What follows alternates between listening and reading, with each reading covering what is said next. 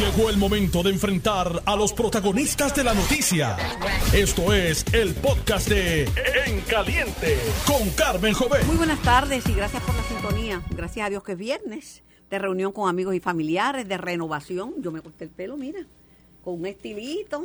Eh, viernes de reflexión para que usted no cometa los mismos errores toda la semana, aunque yo soy de las primeras que comete los mismos errores toda la semana. Pero por lo menos me lo propongo. Y, y viernes de risas, porque la risa es la sal de la vida y porque las cosas dichas con humor pasan más suave. Estamos en vivo hasta las 4 de la tarde. Yo soy Carmen Jovete. Esto es En Caliente, entrevistas, análisis noticioso, opiniones y noticias cada media hora. Resúmenes noticiosos. Me acompañan y me escuchan a través del 630M y del 94.3 FM y de notiuno.com. Eh, mi primer invitado esta tarde de viernes, y gracias a Dios que es viernes, es el amigo analista, quien ha tenido una larga carrera política en la legislatura y como asesor de tres gobernadores, Jorge Colbert y Toro. Saludos, Jorge. Saludos, Carmen. Buenas tardes para ti, para los amigos Red Escuchas de Noti 1630. Como siempre, un placer estar en tu programa.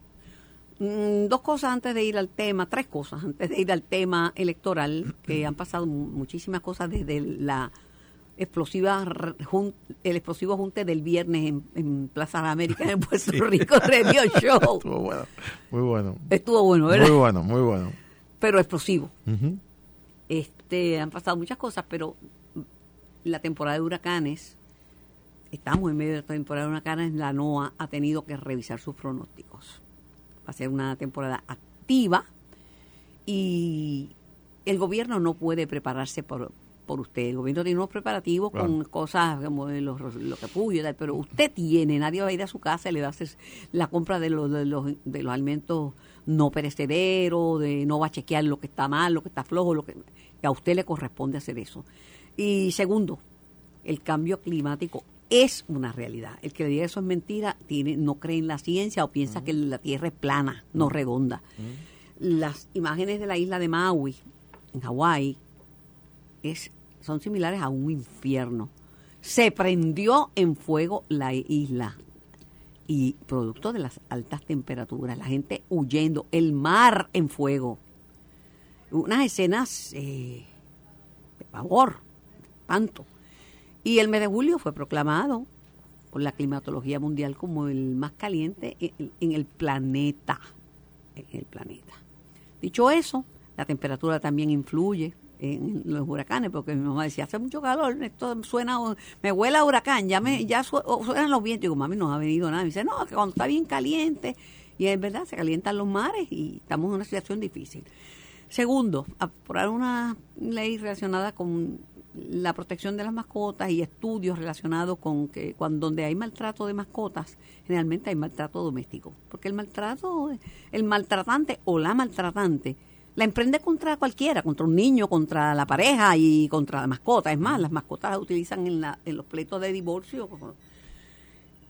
Pero también debemos saber que antes de que hubiera leyes protectoras de eh, eh, antes de que hubiera leyes protectoras de las mujeres, por ejemplo, había leyes protectoras de los animales. Preceden las protectoras de los animales a las protectoras de las mujeres.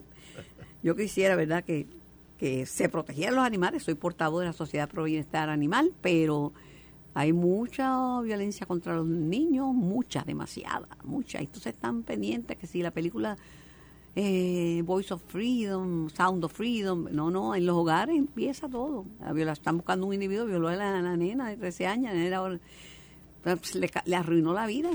entonces, no lo encuentra la policía, voy a hablar con la doctora Silma Quiñones sobre, sobre eso. Y obviamente Trump sigue siendo noticia. Intentan ahora trasladar el juicio por asalto al Capitolio, trasladarlo de jurisdicción. Y a pesar de los pesares, sigue, sigue ganando respaldo. Un mensaje bien sencillo. Esto no, esto no, es contra mí, es contra ustedes. Así que preocúpense por mí. Dicho esto, el gobernador no es para decirte lo dije, ni, porque son cosas yo quisiera que se aprobara y que hubiera conversación prudente, pero el tiempo nos dio la razón. El gobernador vetó el proyecto y, yo era obvio que lo iba a vetar. Entonces la, la, la, las reseñas periodistas dicen, increíble que a pesar de que cuatro partidos lo favorecieron, había más que consenso, porque cuatro de cinco partidos favorecían, el gobernador lo vetó. Bueno, lo que pasa es que numéricamente cuatro eh, eh, es, es, más que, que, uno, ¿verdad? Pero de la casualidad que el gobierno compartido y el gobierno de la mayoría es importante, como lo son importantes las cámaras legislativas, un gobierno compartido. Todo el mundo es importante, pero a la hora de llegar a acuerdos, y esto lo dijo cuando empezó esta diatriba, lo dijo en una entrevista como de 45 minutos sin, sin cerrar la boca de salir Dalmau en este programa. Dijo, no, no, no, no, es cuestión de voto, esto es numérico, esto es que tenemos que ponernos de acuerdo. Por eso el, proyecto que salió del Senado, que luego fue criticado por Connie, no voy a revivir esa controversia, este, aprobó el Senado. Y tenía el visto bueno del, gobernador. Daba la impresión de que ese proyecto lo iban a aprobar. Tatito ayer, pues obviamente cogió el coro, lo había anunciado hace tiempo, pero lo hizo realidad todo. Tomó el toro por los cuernos y le quitó el proyecto de las manos a, a Connie Varela y está y se reunió ayer con los comisionados, pues, con Edwin Mundo y con la comisionada electoral Vanessa Santo Domingo y pues yo le hablé de algunos temas que están. Le dije, para el gobernador el tema de la edad, ese no es negociable los 60 años. Y creo que en el Senado no, buen, no ven con buenos ojos y no pasaría que le cambiaran la fecha de las primarias. Dicho esto, dame tu lectura. Pues mira, Carmen, eh, en las últimas 24 horas han ocurrido dos, dos eventos importantes que habíamos anticipado eh, aquí en este programa hace ya tres semanas, un mes. En efecto, el gobernador acaba de vetar el código electoral, que eh, la última versión que, se aprobó a petición del presidente entrante eh, Jesús Madero Ortiz y su equipo de trabajo. Habíamos adelantado aquí eh, que, ese proyecto, ¿verdad? que por deferencia al nuevo presidente, pues por supuesto que había que, que darle paso a nivel de las delegaciones del Partido Popular, pero que tenía unos problemas primero que rompía los acuerdos que eh, previos previos con el gobernador con, la rama ejecutiva en un gobierno compartido donde la asamblea legislativa ningún partido tiene mayoría absoluta esa es la realidad electoral eso fue lo que lo que votó el, país y segundo que y yo lo señalé de hecho el viernes pasado lo volví a reafirmar y hoy lo digo como está redactado ese proyecto que es la versión parecida a lo que trabajó la cámara en su inicio incumple, por no decir viola, el plan fiscal de la Junta de Supervisión Fiscal. Entonces... El, eh, tercer, el, tercer miembro del, gobierno compartido. Correcto. sin ese... Pero entonces, eh, entonces el otro evento que acaba de ocurrir, que también anticipamos en este programa, es que ayer se vencieron los 30 días que tenía el el Partido Nuevo Progresista como partido de mayoría eh, en virtud del Código Electoral para lograr unanimidad de los comisionados electorales en seleccionar el sustituto sustituta de la, de la presidencia de la Comisión Estatal de Elecciones porque se trata de una vacante, no es un una extensión de un término de un funcionario que fue la decisión de la, de la Corte Suprema, el Tribunal Supremo, de que se puede quedar, quedar en ese cargo indefinidamente hasta, hasta, que se coja su sucesor. Aquí eso no aplica, aplican los 30 días, ¿por qué? Porque era una vacante, lo habíamos señalado. No se logró la unanimidad ayer, que era el último día. Por consiguiente, los comisionados electorales de los cinco partidos, al vencerse el término de los 30 días, acaban de perder jurisdicción, poder decisional sobre los nominados a la presidencia de la Comisión Estatal de Elecciones y ese tema, como el Código Electoral que acaban de vetar, ambos temas, ¿a dónde regresan, Carmen? Al mismo lugar que siempre dijimos, a la oficina del gobernador, del presidente del Senado, en este caso, y en, cierta manera también a la oficina del presidente de la Cámara. Tengo que, decir, tengo que decir, como decía Cefo Conde, lo importante es llegar a primera. Si tú quieres anotar sin haber llegado a primera base. No, por eso. Entonces, siempre hemos señalado, y ahora lo reafirmo, primero, si, se quiere aprobar un, código electoral o, o, enmiendas al código electoral, hay que hacer dos cosas primero. Eh, primero, entender la matemática de la realidad legislativa. Ningún partido tiene mayoría absoluta. Por consiguiente, de la misma manera que algunos populares, como yo entiendo, ¿verdad? El presidente del partido y su equipo de trabajo eh, pues señalaron y criticaron ah, que es que estaba Dalmao y su equipo de trabajo conversando con el PNP. De hecho, conversamos con todos los partidos. Los demás, pasa que los demás no quisieron cooperar. Eh, y le incomoda que, que, se sentara Dalmao con el gobernador para hablar de ese tema. Bueno, igual que hay PNP que le incomoda que Pierluisi hablara con Dalmao, porque es popular, pero tienen que entender que el poder ejecutivo está en manos de un gobernador del PNP y que la Asamblea Legislativa, el partido que más miembros tiene, es el Partido Popular y que no entienda eso todavía. Ese fue el mandato del pueblo y no entienda que tienen que sentarse a hablar, es porque no entienden ni respetan la voluntad del pueblo expresada en las urnas. Y este es el gobierno que constituyó el país. Y que negociar no es que el gobernador o el Dalmau o Tatito consigan todo lo pues que piden. Claro, eh, tiene que ceder. Pero ese es, ese es la primer, el primer paso que hay que dar, ¿verdad? Entender la realidad electoral. El segundo paso, Carmen, es entender el proceso, eh, toda la trayectoria que nos trajo hasta, hasta el día de hoy con relación al código electoral. Existe una ley, buena o mala, con deficiencia, que es el código electoral, la ley 58 del 2020 que establece reducciones en la HIP, reducciones gastos de la Comisión Estatal de Elecciones de 8.5 millones por eso cerraron hips y cosas. Exactamente. Hay gente en particular que dice, ah, que los que Dalmao y la gente de Dalmao este, eh, eh, apoyaron los cierres de la, de la Junta. Es que es un mandato de ley. Usted tiene que enmendar la ley y nosotros hicimos enmiendas para que eso no pasara y en la Cámara no lo aprobaron. Bueno, pues, pues es la ley. Pero voy más lejos, Carmen. Es que antes de hablar de la ley, del código, y lo digo con respeto, este domingo hay una junta de gobierno convocada. Convocaron para este domingo. una de la tarde. Pero para, para, qué tema? Del Código Electoral y de la presidencia de la Comisión Estatal de Elecciones. Yo, con todo el respeto, yo fui miembro de la Junta de Gobierno 10 años. Le voy a dar una recomendación a los miembros del Partido Popular. Si usted va a hablar del Código Electoral el domingo, primero, lean la ley federal promesa. Y segundo, lean, no uno, los tres planes fiscales que ya aprobó la Junta de Supervisión sobre la Comisión Estatal de Elecciones, para que entiendan. Primero, los planes fiscales, que son mandatorios, no son revisables ni por el Tribunal Federal. Son finales y firmes, quien único lo cambia es la Junta. Desde el 2019, quiere decir, un año antes del código, la Junta ordenó reducciones de 8.5 millones en la comisión ordenó el cierre de juntas de inscripción. Tienen que leerlo para que entiendan que cuando usted hace un proyecto como el último que mandaron, que pide la creación de 350 plazas nuevas, que era lo que iba a hacer esta nueva versión, viola el plan fiscal porque en vez de ahorrar 8.5 incrementarían 16 millones. El doble. El, el doble. Entonces, bendito sea Dios Gracias a Dios que el gobernador no mandó ese proyecto a la Junta, porque la Junta hubiese mandado una carta diciendo, miren, eso incumple. Es más, el gobernador lo firma, la Junta lo declara nulo porque viola el plan fiscal. Entonces, ¿cómo se toman decisiones tan grandes, tan impactantes? Sin hacer primero un análisis. Porque, muchos, tienen que leer el plan fiscal, las dos enmiendas que se hicieron, que no alteran el proceso de los cambios. que es que muchos no quisieran que hubiera una junta de supervisión fiscal, pero, la verdad es que la hay, que es una criatura del Congreso con poder. Claro, y entonces como uno, si no haces la suma correcta y no haces el análisis legal correcto, pasa lo que acaba de pasar. El Partido Popular hoy no aprobó el código, ni tiene acuerdos con la presidencia de la Comisión Estatal de Elecciones. ¿Qué pasó? Se pagó la novatada. Se pagó la novatada. En mi casa de chiquito me decían, el que no sigue consejo no, llega, viejo, ¿verdad?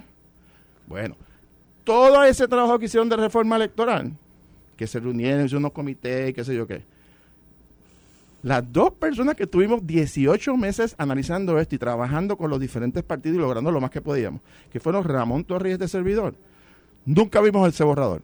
Jamás nos lo enviaron. Era confidencial. Y yo te dije en este programa, si viola el plan fiscal, lo van a vetar. Si alteran los acuerdos, lo van a vetar. Voy más lejos, Carmen. Y lo digo con el mayor respeto. El gobernador y Jesús Madero Ortiz están hablando sobre los 60 años y los 80 años y los 70 años. Ambos se equivocan. Ambos se equivocan. Desconocen ambos que la, la Comisión Estatal de Elecciones ya votó sobre esto. Ya se adjudicó. Y nadie se lo dijo. Nadie se lo dijo. Entonces, o sea, la controversia ya no está. O sea, cuando, cuando no hay una ley, ¿verdad?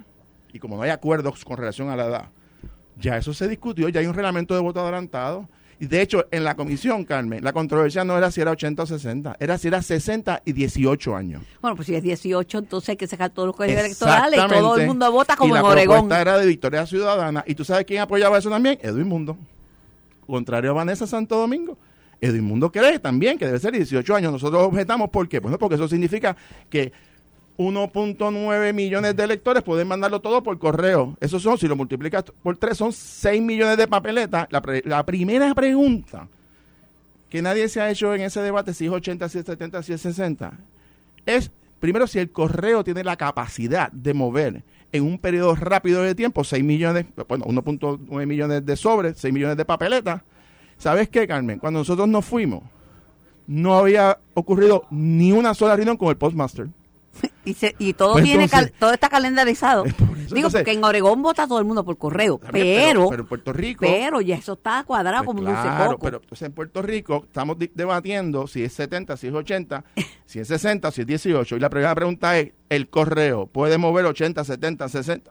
Nadie sabe porque nadie le ha preguntado. Pues entonces, por Dios, o sea, volvemos a lo mismo. Las decisiones de política pública se tienen que tomar con datos, con información correcta. No es lo que yo quiero y yo quisiera, o lo que yo creo que me conviene como partido, no. Es lo que el país necesita, pero también de la realidad. Y tenemos, bueno o malo, una junta que ordenó recortes, porque tenemos un país en quiebra. Parece que hay gente que todavía no lo entiende.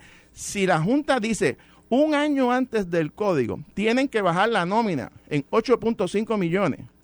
Hay que bajar la nómina. Hay que bajarlo porque si usted no lo baja, ese plan fiscal usted lo incumple, declaran nula la ley. Lo acaban de hacer con la reforma laboral. Lo La acaban de hacer y se para- sostuvo en el, en el tribunal de Boston. ¿Por qué? Porque, porque que- la ley dice que, que la- los planes, si usted no cumple con un plan fiscal, la ley que apruebe que incumpla con los planes de la, de la, ¿verdad? Las, las medidas de austeridad, se declara nula. Y añado que aparte de la Junta de Supervisión Fiscal, esa señora de diminuta estatura que ha estado bregando con la quiebra de Puerto Rico, no le tiembla el pulso y tiene muchísimo No. poder. Y tiene muchísimo Y, poder. no- y ninguno se lo ha revocado. Nada, nada, nada. Tiene, bueno, está loca por irse de Puerto Rico para volver a su casa, pero la verdad que no la han revocado, no la han revocado. Dicho esto, eh, ya está- tiene señalada la fecha, eh, el, en el apelativo para escuchar al, al PIB y a Victoria Ciudadano sobre el tema de, de las alianzas cooligadas. Sí, pues, y yo creo que eso, ¿verdad? Tienen derecho a hacerlo y yo, como he señalado siempre, no veo mucho futuro a eso porque es una potestad de la Asamblea Legislativa y los tribunales no están para legislar, es para interpretar las leyes y, y, y argumentar que se violan derechos constitucionales cuando existe el voto mixto y de candidatura, yo no, no, no llega ni a primera ¿Y tú le base. ves posibilidad a una papeleta encabezada por Juan Dalmado, eh, Dalmao, acompañado por, por Alexandra Lugaro? Bueno, presumo que en, pa- en partidos distintos, a menos que ella vaya a hacer el ingreso al PIB, ¿verdad? O Juan Dalmao Victoria Ciudadana, pero si van a correr cada cual por partidos distintos, bueno, pues corren de manera distinta, o sea, de- en, separados, en columnas separadas. Que un elector pueda marcar a Juan Dalmao y a Alexandra Lugaro si pasara ese escenario que tú planteas, pues por supuesto tiene su derecho. Pero voto mixto. Es un voto mixto o de candidatura si no marca ningún partido. Ahora, que esa es una papeleta eh, o bueno, o unos candidatos fuertes, indudablemente, tenemos los números del 2020, nadie sea ingenuo, ¿verdad? Este, pero la teoría de que pueden hacer campañas bajo una sola insignia de un partido, es- o, o- o en ambos partidos, mejor dicho, a la misma vez, la respuesta es que eso no va a pasar. Así que, bueno, pues si ellos llegan a esos entendimientos, ahora la Victoria Ciudadana, si no nomina a nadie a la gobernación, pierde su franquicia electoral, ser Estado de Derecho. A menos que ponga a alguien ahí de embuste. Bueno, pues está chévere. Pero por otro lado, el PIB lo per- la perdió en mon- montones de ocasiones y volvió Sí. a inscribir, que es un proceso, no es fácil, es un proceso tedioso. Claro. Eh, Así que e- este tema, Carmen, de, de código electoral y, de- y ahora de la presidencia de la comisión. Pero ahí voy, ahí voy. Dim- Dime, dónde estamos, porque ese, el muñequito yo lo entiendo porque Mm. lo he vivido, he estado un mes y pico que le he dedicado tiempo, esfuerzo y pensamiento. Eh, pero entonces, ¿ahora dónde estamos? El gobernador eh, envió unos candidatos, eh, creo que no, el gobernador no, la comisionada, del comisionada, PNP, la comisionada, lo que sí, dice la correcto, ley. fue la Ofrece una lista de, de jueces. Cuatro, pero creo que lo simplificaron a, a- quedaron dos. Y tengo entendido que la jueza Padilla era una, era una alternativa también en la, lista. la- aunque no la votaron, la la información que tengo es que aunque no la votaron eh, formalmente no hubo tampoco consenso y los, los cuatro de los cuatro jueces eh, se rechazaron, por lo menos uno de los partidos rechazó a los cuatro jueces, por consiguiente, no- al no haber unanimidad, claro, si se hubiese votado hace una semana atrás o dos semanas atrás, pues podían volver a seguir mandando nombres, enviando nombres. Lo que pasa es que ayer se vencía los 30 días. Y Y, yo te lo había dicho aquí, que si, si, si el PNP no lograba ese acuerdo en 30 días, él pierde en jurisdicción, ya la comisión no tiene nada que hacer con esto, ya esto pasó desde hoy, de hecho, son 15 días, el primer día es hoy. Ya empezó el reloj. eh, Entonces a- a la contar. presidencia viene al método Ahora tradicional del el gobernador confirma- nombra, y el Senado confirma no, va a los dos cuerpos, dos terceras partes, así que necesitan los dos partidos, volvemos a lo mismo. Volvemos al escenario original que José Luis Dalmau anticipó desde el día uno, no solamente en el nombramiento, sino en el código, donde hay acuerdo. Por eso, Carmen, ¿verdad? Me está recordando la película Back to the Bueno, Future. porque en la vida, ¿verdad? En la vida hay momentos en donde uno tiene que escoger sus peleas.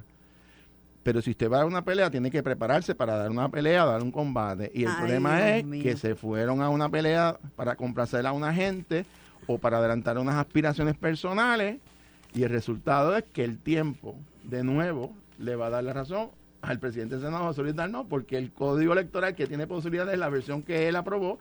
Y segundo, que ahora las conversaciones sobre el presidente o presidenta alterna de la Comisión Esta- Estatal de Elecciones regresa del gobernador a los presidentes de los cuerpos. La comisión está fuera del juego ya, ya, desde ayer. No tuvieron éxito. Los cinco partidos no pudieron ponerse de acuerdo.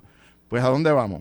Gobernador y a los presidentes de los cuerpos y a las, y a las delegaciones. Supongo que el gobernador tendrá que reunirse con Tatito y con Lo Dalmau. que siempre hemos señalado, Carmen, yo te decía, y tú y yo estamos de acuerdo, que en un gobierno donde tienes un, ¿verdad? Un, un, gobernador de un del Partido No Progresista, que es una legislatura que controla el Partido Popular, por lo menos los presidentes de los cuerpos, los razonables es que se reúnan periódicamente y lleguen a entendimiento. Pero- Eso no es que, que tú excluyas a las minorías, vamos a estar claros, pero por supuesto las decisiones eh, son de las mayorías. Y esa es la realidad. Entonces, si tú te vas a negociar con las delegaciones que tienen cuatro legisladores y, y- entonces dejas afuera a- a dos delegaciones que tienen 47 miembros, bueno, pues es un absurdo porque estás poniendo las decisiones en las manos de la minoría cuando el país mandó una mayoría de dos partidos, uno para el Ejecutivo y otro para el Legislativo, y el que no lo entiende a esta altura del juego, Carmen, pues anda perdido. A lo mejor en las próximas elecciones el PIB y Victoria son la Sabe mayoría, Dios, pero ahora pues les corresponde a ellos tomar las decisiones. Pero y ahora si no. Juan Dalmao llega a ser gobernador de este país y él, pues, su, como su, él cree y lo ha dicho, que cree en la lucha por la independencia, pues él, por mandato del pueblo, tendrá el mandato de buscar la independencia. Fantástico, porque el país Pero un lo voto por él no es un voto por la independencia. No es voto por la independencia, sino que adelanta la independencia. Pero Bueno. mira, Carmen, esa es la realidad. ¿Dónde estamos hoy? Estamos sin código. Bueno, estamos con el código vigente. no, sin ningún El código. aprobado en la legislatura que 2020, presidía Tomás Rivera Chávez. Es correcto. Ese es el que está vigente y hoy. Que él lo dijo que eso iba a pasar.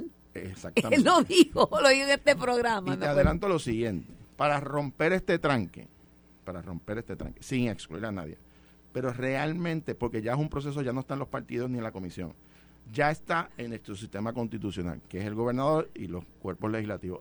Las cinco personas clave para romper este tranque son el gobernador Pedro Pierluisi, el presidente del Senado José Luis Dalmau, el presidente de la Cámara Rafael Hernández, el portavoz del PNP en el Senado Tomás Rivera Chat el portavoz del PNP en la Cámara, Johnny Méndez. Que conversen con las otras delegaciones, por supuesto, pero los votos, particularmente si tú necesitas dos terceras partes para una presidencia y una presidencia alterna en la comisión, bueno, pues sabemos, sa- sabemos cuál fue el mandato del pueblo y el que no lo quiera entender, pues seguirá pagando las novatadas y seguirán improvisando. Eso es así, ese es el mandato del pueblo. Así es la democracia, como funciona. Mandan las mayorías, no las minorías. Si algún día el PIB y Victoria Ciudadana son mayorías en este país, pues mandarán ellos y establecerán el sistema que ellos entiendan. Hoy, esa no es la realidad.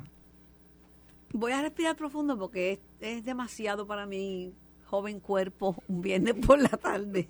Te, Intensidad. te digo que la, la jueza Taylor Swain eh, es de mano firme, es de conocimiento de la ley, del derecho y sobre todo una persona que vino aquí con un propósito y que está respaldada. Pues la deuda, Puerto Rico está, como tú dices, acabando de salir de la quiebra, pero la que se propuso era un 75% de acuerdo con los bonistas, que es más bueno que el carajo. Eh, la jueza aplazó por una semana la fecha de entrega del plan de ajuste de la autoridad luego de que la Junta de Supervisión Fiscal llegara a un acuerdo preliminar con una parte de los bonistas. Digo con una parte, porque los que no quieren que el recorte sea 75%, eso todavía no han entrado al redil. Pero ya una parte, por algún lado empiezan, este, accedió al acuerdo con la eh, jueza. Yo te aseguro, Carmen, que esa jueza Laura Taylor Swain va a resolver de una vez y por todas esa controversia, la va a adjudicar, va a finalizar la reestructuración de la deuda de Puerto Rico como espera todo el mundo y aplicará lo, mejor, eh, ¿verdad? Lo más justo para todas las partes, pero que nadie tenga duda de que esto se va a quedar hasta la eternidad. En una, esto yo lo va a acabar antes de que termine yo te este puedo año. asegurar. Y lo va a hacer, y a mi juicio, la manera en que ella ha estado tomando decisiones, ha sido justo, ha sido lo correcto.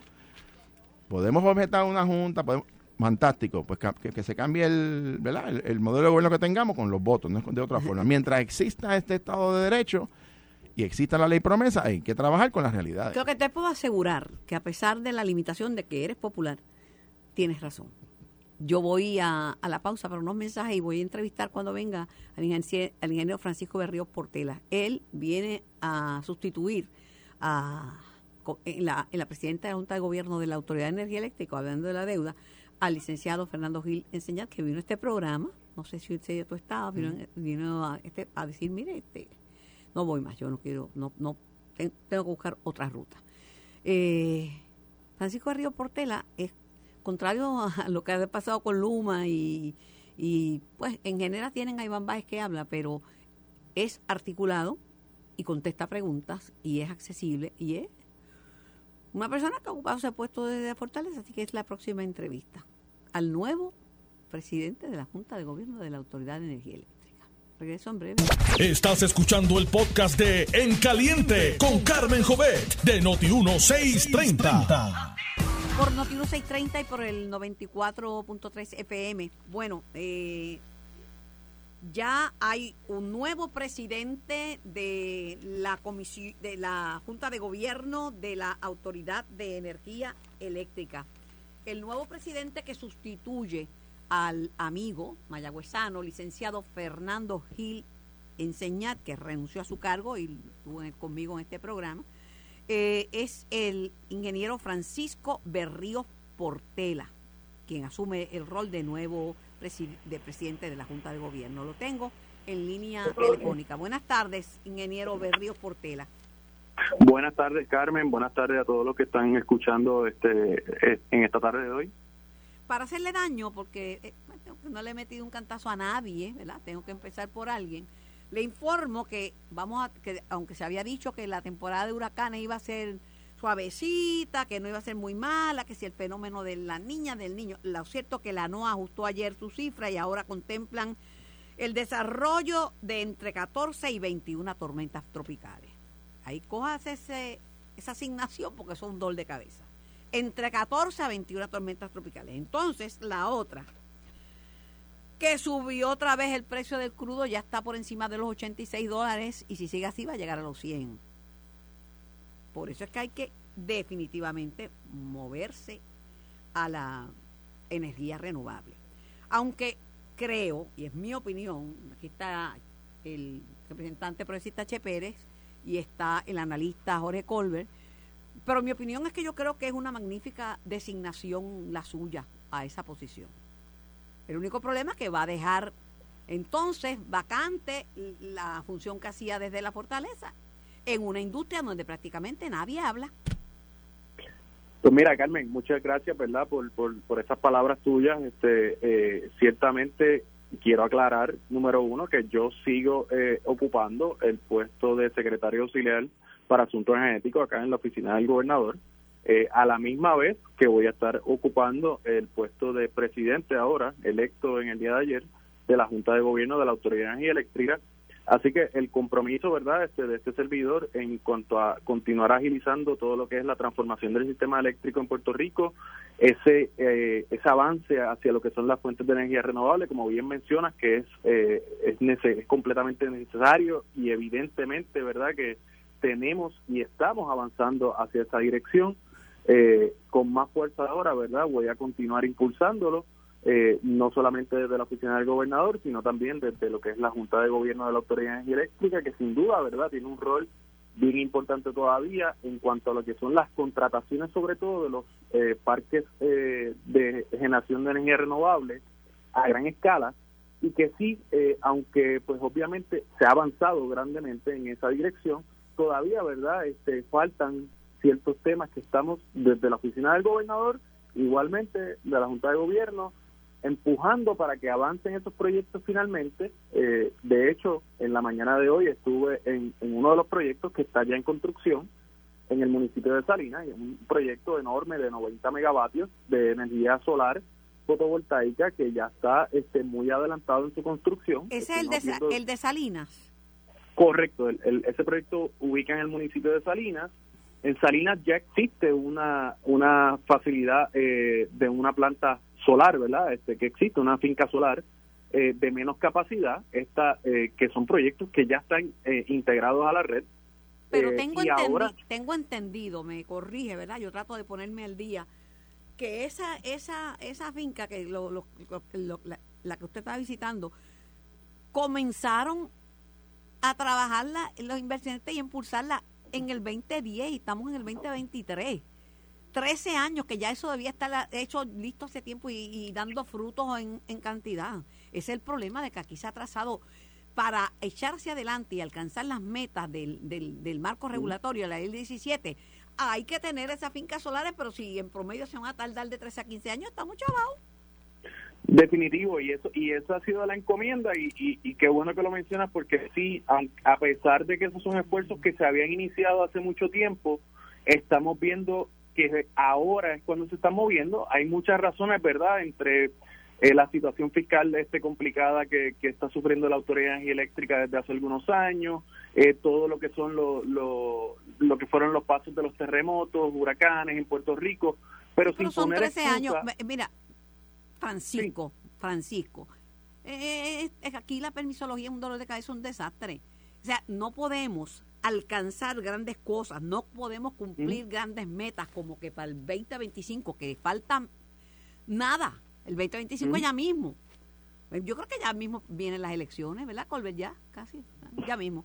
Imagínate, para el 2025 un 40%, no podemos arrastrar los pies con los proyectos. Si van a tardar 13 años, pues nunca vamos a tener la suficiente generación.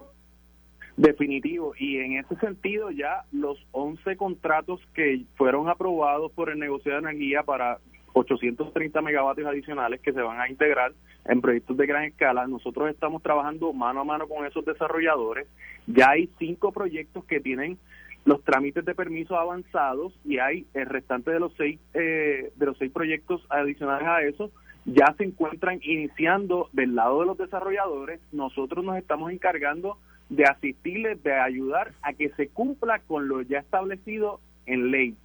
Sabemos que hay, hay, uno, hay un marco regulatorio que viabiliza, ¿verdad? Tenemos una ley de política pública energética extraordinaria que específicamente indica y da instrucciones claras a que las agentes de gobierno tienen que facilitar y tienen que Pero hay algo más, términos expeditos. Porque el movimiento se demuestra andando. La secretaria de Energía ha venido cinco veces a Puerto Rico hay un compromiso del gobierno de los Estados Unidos con la energía. los vales que entregaron ayer se fueron como pan caliente. Los seis mil se acabaron en menos nada. En menos nada. Eh, y además, la oficina de préstamos del Departamento de Energía Federal ya resolvió fundamentalmente el tema del financiamiento para las grandes fincas solares, eh, según aprobada por el negociado. Ahora, mi pregunta específica es, ¿Qué específicamente está haciendo este gobierno para que esos permisos se otorguen ya y esos proyectos se construyan ya? Porque si esperan que venga el de Trump y de Biden y que no se sepa quién gana, entonces nos chupó la bruja, ¿sabes? Definitivo. ¿Y qué estamos haciendo? Pues tenemos este hoy en día ya cinco proyectos que están bien avanzados en, el trámite de permisos. Nosotros estamos asegurándonos que las agencias de gobierno cumplan con los términos expeditos que están establecidos por ley. Para ese propósito específico tenemos a un recurso que está dedicado todos los días a asistirle directamente, en adición al esfuerzo de este servidor, sí tenemos un equipo de trabajo que está asegurándose de que todos esos términos se cumplan en, un trámite expedito. Y todo, y todo está subiendo porque está en 86 centavos, eh, eh, centavos eh, el, en 86 dólares el, el, precio del, del, del, crudo, pero la gasolina ya la estoy pagando yo a un dólar con 15 centavos. O sea, hay que moverse, hay que moverse y ahora que tienen el, el cariño de la Secretaría de Energía y de, y de la y del gobierno federal, tienen que arrancarle la mano, no se, no se pueden Aquí es que a este país lo, lo, lo, hasta lo fácil lo hacen difícil. Definitivo, definitivo, Carmen, la, la, asistencia de la secretaria eh, del Departamento de Energía Federal, sin duda, y, y el respaldo en, en, para el financiamiento es un asunto que estuvimos este, conversando y estuvimos este, negociando el, el ajuste de términos a, a los contratos para poder hacer elegibles esos contratos y sí recibimos el respaldo, por supuesto.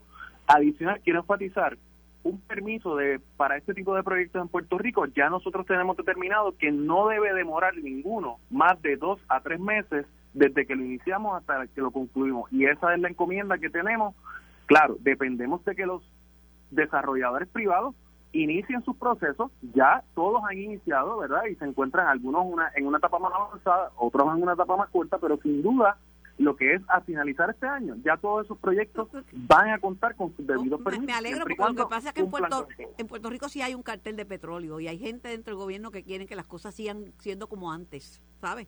En su gobierno hay gente que cree, quieren que las cosas sigan siendo como antes y que la autoridad de energía eléctrica sea como antes y pues eso, eso ya no va a ser así, ¿sabes?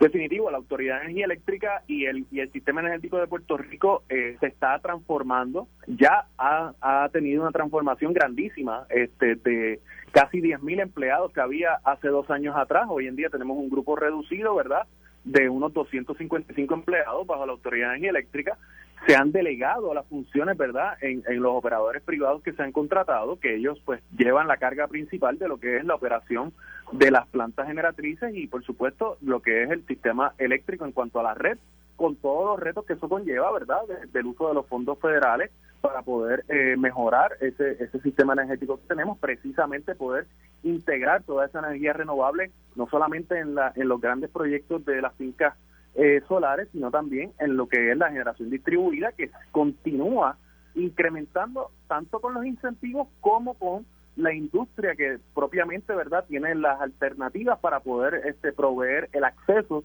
a energías renovables aquellos que pueden. Aquellos que no pueden existen múltiples ayudas que se están canalizando pero cualquiera que pague luz el que paga luz puede porque yo no tuve ninguna ayuda y era en un momento en que prácticamente no se hablaba de nada de esto pero si no si podía adquirir un sistema sin dar un chavo y con un préstamo y iba a pagar menos de la mitad de lo que pago, eh, eh, pagaba, ¿verdad? en ese entonces a la autoridad. Pues no había ninguna, cogí el préstamo ya. Entonces, en vez de pagarle a, la autoridad, le pagaba mi préstamo y siempre tengo luz y me terminé economizándome como mil pesos mensuales.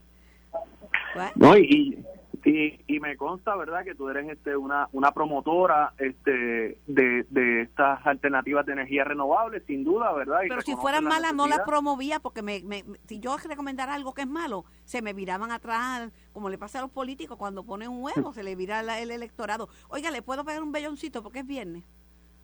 Usted, usted el espacio es suyo.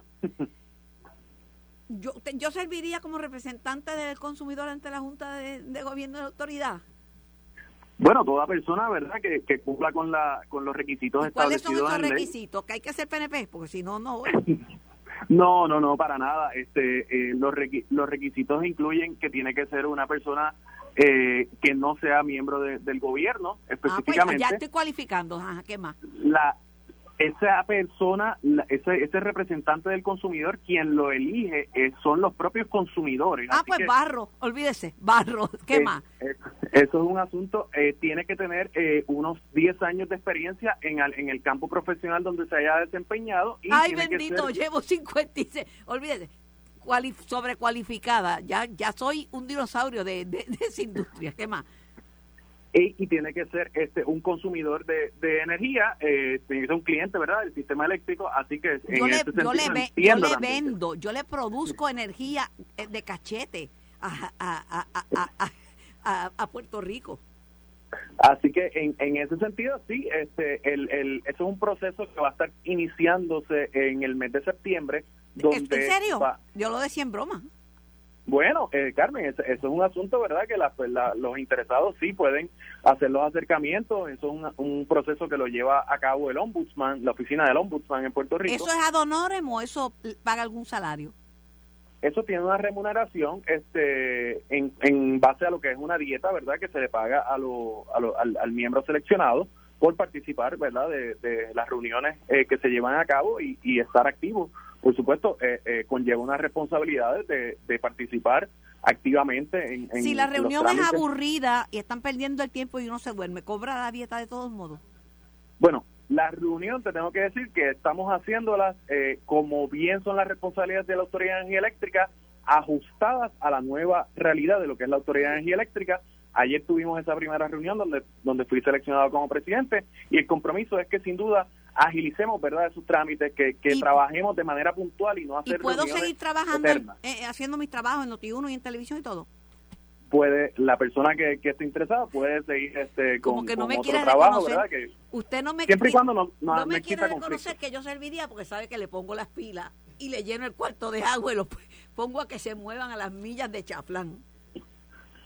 Así que, pues, sí, ese, ese, ese, tema, ¿verdad? Este, es, un, es una realidad este, y es un cumplimiento de ley donde existe un trámite que tenemos que cumplir, que la oficina del ombudsman va a estar llevando a cabo, ¿verdad? Esa, esa convocatoria para que las personas puedan, interesadas, puedan eh, solicitar y entonces iniciar el proceso.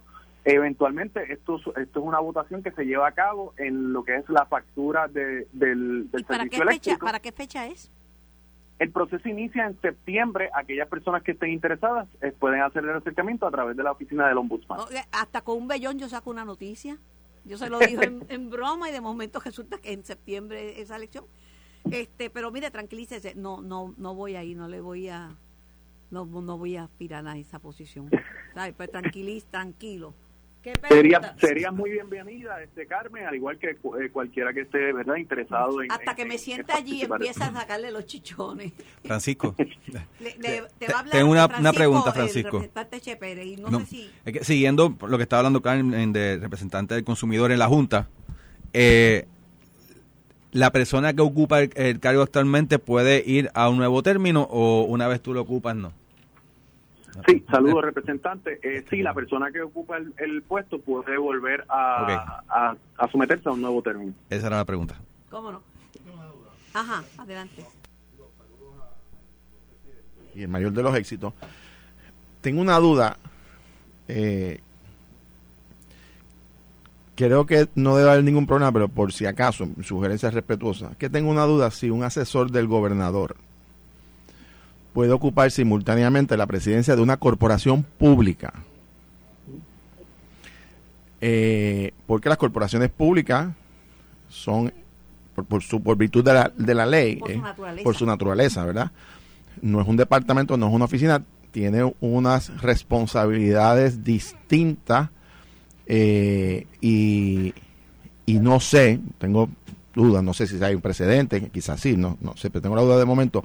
Si puede tener Por- los dos sombreros. Si tiene los, dos- los dos sombreros, si no, hay- no necesariamente me refiero a, situaciones conflictivas que pueda tener, ¿verdad? Porque es, es interés público. Me refiero a que un asesor del gobernador, que es una plaza, que es un nombramiento, eh, porque no hay asesores por contrato, o sea, ocupa una plaza, un puede hacer simultáneamente ocupar un cargo en una corporación pública, que porque es un cargo eh, que mi recuerdo, pues va todo un proceso, ¿verdad? De, eh, básicamente es el jefe de, de, de, de- del director ejecutivo de toda la, de toda la corporación pública y es una corporación pública. No sé, ¿Esa simplemente no sé si se hizo una consulta del Departamento de Justicia o algo, pero si no lo han hecho, sugiero respetuosamente que la, que la, simplemente para estar claro, no es porque tenga un planteamiento, un cuestionamiento, simplemente que tengo la duda. Sí, la, la, la realidad es que el, el equipo acá de, de legal eh, y de nombramientos de, de parte de la oficina del gobernador, pues sí, este, hizo esa verificación, este, que aclarando, ¿verdad? Este presidente de la junta eh, o miembro de la junta, el gobernador, tiene la potestad de y tiene la libre determinación para nombrar tres eh, posiciones en la junta de gobierno de la autoridad de energía eléctrica y ese es uno de los de los cargos que estoy ocupando. La propia junta es quien selecciona al presidente de, de su junta. Y en ese sentido, eh, ¿verdad? Aclarando un poco el proceso, pero adicional sí este, hubo esa, esa validación de que no hubiera ningún inconveniente con ocupar los, dos los dos cargos, el de secretario auxiliar eh, de Asuntos Energéticos y de, miembro de la Junta, y pues posteriormente seleccionado como presidente. Porque, porque sí recuerdo que, por ejemplo, hay algunos secretarios que, que ocupan posiciones en Junta en virtud de una ley, porque esa agencia es parte de, ¿verdad? Si se crea una Junta especial o algo, pero, pero no recuerdo, me puedo equivocar, si en el caso de un asesor del gobernador, que a su vez ocupa un cargo de presidente, pues esa no, no la recuerdo que haya ocurrido, pero anyway, si, si ya hicieron el análisis está bien, pues no hay problema, pero que quería estar simplemente para que verificaran que no había- en Puerto Por eso, y como hay Mi recomendación siempre es que consulten con la oficina de ética. y con ética y con el Departamento de Justicia, ¿verdad? Que son los que emiten vale opiniones. Por si acaso. Ingeniero Francisco Berríos y Portela, gracias por, por el tiempo y gracias por dejarse pegar el vellón. Aunque yo le pregunté, lo iba a pegar de todos modos. Y no, no voy a, estoy contenta con lo que hago, no voy a ser la representante del consumidor, aunque creo que haría muy buen trabajo, dicho sea de paso, ¿sabes? Pues muchas muchas gracias Carmen, muchas gracias a todos y, siempre disponible verdad para, para cualquier este pregunta, para cualquier este necesidad de, de comunicar cualquier asunto relacionado a los temas de energía.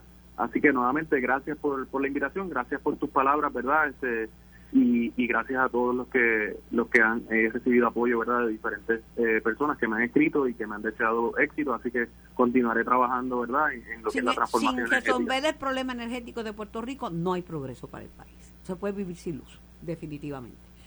Yo voy a ir a la que sí. pausa. Eh, Colbert, ah, quédate en asiento, no vas para ningún lado, porque ahora vamos a discutir el caso de Cheito.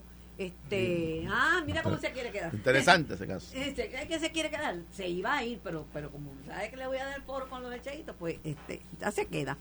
Estoy en la compañía de eh, el amigo Jorge Colbert, Toro, porque ese es su segundo apellido, Eso es. y Ramírez era su papá, y de el representante eh, licenciado Che Pérez, Esto fue el podcast de En Caliente con Carmen Jovet de Noti1630. Dale play a tu podcast favorito a través de Apple Podcasts, Spotify, Google Podcasts, Stitcher y notiuno.com.